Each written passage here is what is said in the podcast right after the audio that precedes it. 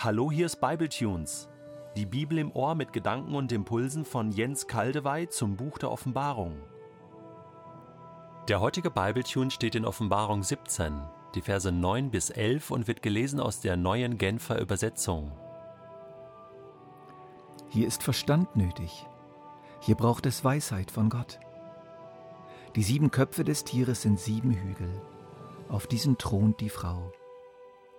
Gleichzeitig stehen die sieben Köpfe für sieben Könige, von denen fünf schon gestürzt sind und einer jetzt an der Macht ist. Der letzte dieser sieben Könige ist noch nicht gekommen, aber wenn er kommt, wird seine Herrschaft, so ist es ihm bestimmt, nur von kurzer Dauer sein.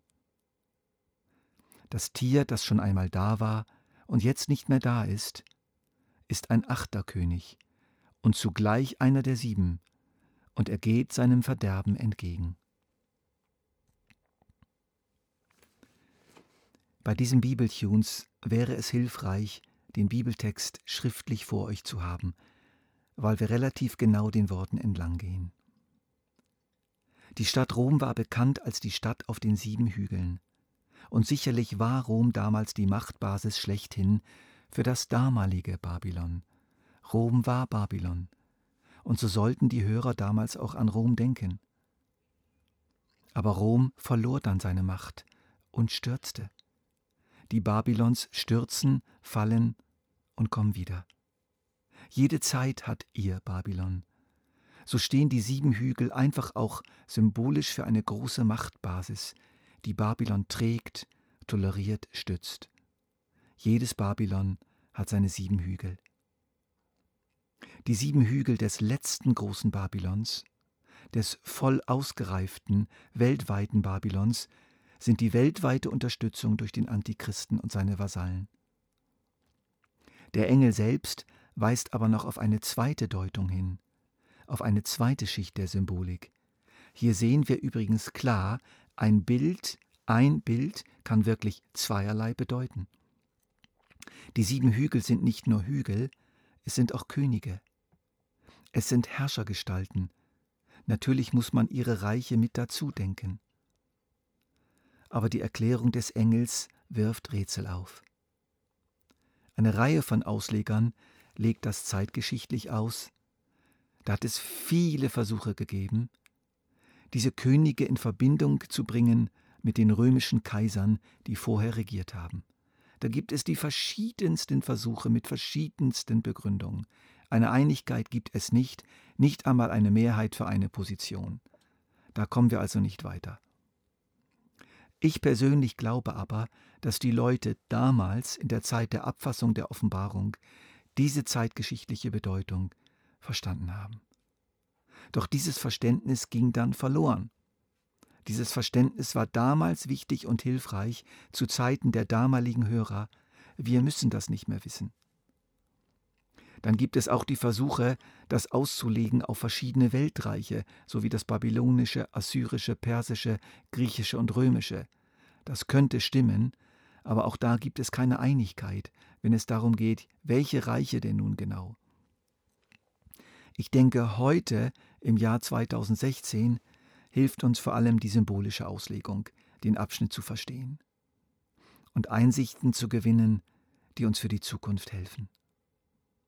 Die sieben Könige stehen für die ganze Reihe der antichristlichen Herrscher der Weltgeschichte, nacheinander und parallel. Eines Tages hat diese Zeit einen Abschluss. Es kommt dann wirklich der letzte dieser langen Reihe. Das kann bereits nächstes Jahr oder nächste Woche der Fall sein. Dann kommt etwas ganz Neues. Ein Achterkönig tritt auf, der zugleich einer der sieben ist, und der geht dann seinem Verderben entgegen. Wie das? Ganz einfach. Er war schon da. Er war einer der Antichristen der letzten Zeit, vor der Zeit des weltweiten Antichristen. Er war einer der Diktatoren, die dann abdanken mussten, abgesetzt wurden, durch ein Attentat schwer verletzt wurden, irgendetwas in der Art. Jedenfalls galt er als erledigt, aus und vorbei. Und dann kommt er hervor aus der Versenkung. Alle staunen. Wo kommt der denn jetzt wieder her? Dieser Mann nimmt dann nicht nur den alten Platz wieder ein, sondern beginnt etwas völlig Neues. Eine Diktatur, die global ist und nicht regional und die in allem die ersten sieben übertrifft. Allerdings funktio funktioniert das nur für eine kurze Zeit. Er wird vom wiederkommenden Christus besiegt werden. Lasst uns mal ein Gedankenexperiment machen. Ich male euch jetzt mal ein Szenario aus, fiktiv als Möglichkeit, für mich aber völlig realistisch. Stellen wir uns ein größeres heutiges politisches Machtgebilde vor und nennen seinen Regierungschef Boris Matutin. Boris Matutin baut seine Macht zunehmend aus. Seine Herrschaft nimmt an Zentralität und Unterdrückung weiter zu. Die Religionsfreiheit wird eingeschränkt. Christen und Andersdenkende werden massiv verfolgt. Ehemalige verlorene Gebiete werden zurückerobert. Andere Staaten sind schockiert, verschärfen diese Aktionen, aber Matutin kann sich an der Macht halten. Die Medien sind mittlerweile so unter seiner Kontrolle und seine Propagandaspezialisten sind so fähig, dass die meisten seines Landes sogar begeistert sind von ihm. Dann allerdings gibt es eine Palastrevolte, ein Widerstandsnest im eigenen Regierungsapparat Matutins. Sie entheben ihn seines Amtes und setzen ihn in einem schwer bewachten Gefängnis fest. Die europäischen Demokratien frohlocken, auch viele Christen seines Staatsgebiets frohlocken und schöpfen neue Hoffnung. Unser Feind ist erledigt. Jetzt kann er sich nicht mehr erholen. In der Zwischenzeit entwickeln sich aber schwere Probleme in vielen Ländern weiter. Terroristische Anschläge mit Tausenden von Toten nehmen zu. Die Regierungen sind hilflos. Ein Atomkraftwerk wird von Hackern geknackt und gerät außer Kontrolle. Das Finanzsystem kollabiert. Chaos nimmt zu. Panik verbreitet sich. Die Kriminalität steigert sich immens. Da erscheint in den Abendnachrichten überall das Gesicht Matutins. Er variiert das berühmte Wort aus dem Terminator mit Arnold Schwarzenegger und sagt: I am back. Ich bin zurück. Er hat es wieder geschafft. Eine von ihm mit langer Hand vorbereitete Spezialtruppe im Blick auf mögliche Putsche hat ihn aus dem Gefängnis befreit, mit Hunderten von Toten, und hat ihn zurück an die Macht gebracht, nicht ohne vorher gezielt die wichtigsten Gegner aus dem Weg zu räumen.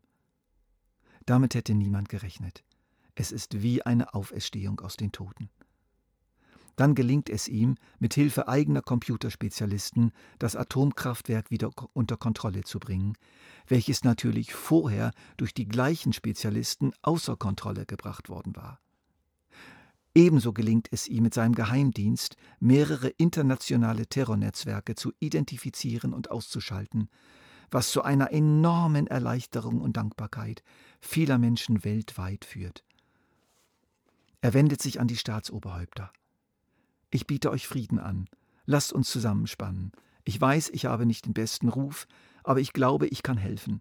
Lasst uns miteinander eine internationale Regierung bilden, die mehr ist als die UNO, sonst bekommen wir unsere Welt nicht mehr in den Griff. Das Verrückte geschieht. Die Sehnsucht nach einer sicheren, heilen Welt und nach der Aufrechterhaltung des bisherigen Lebensstils ist so groß, und der Druck auf der Straße gegenüber den zögernden Politikern nimmt ein solches Maß an, dass in unfassbar kurzer Zeit, innerhalb eines einzigen Monats, die neue Regierung gebildet wird, die Boris Matutin leitet. Den Rest könnt ihr euch selber ausmalen. In diese Richtung, meine ich, müssen wir denken bei unserer Stelle.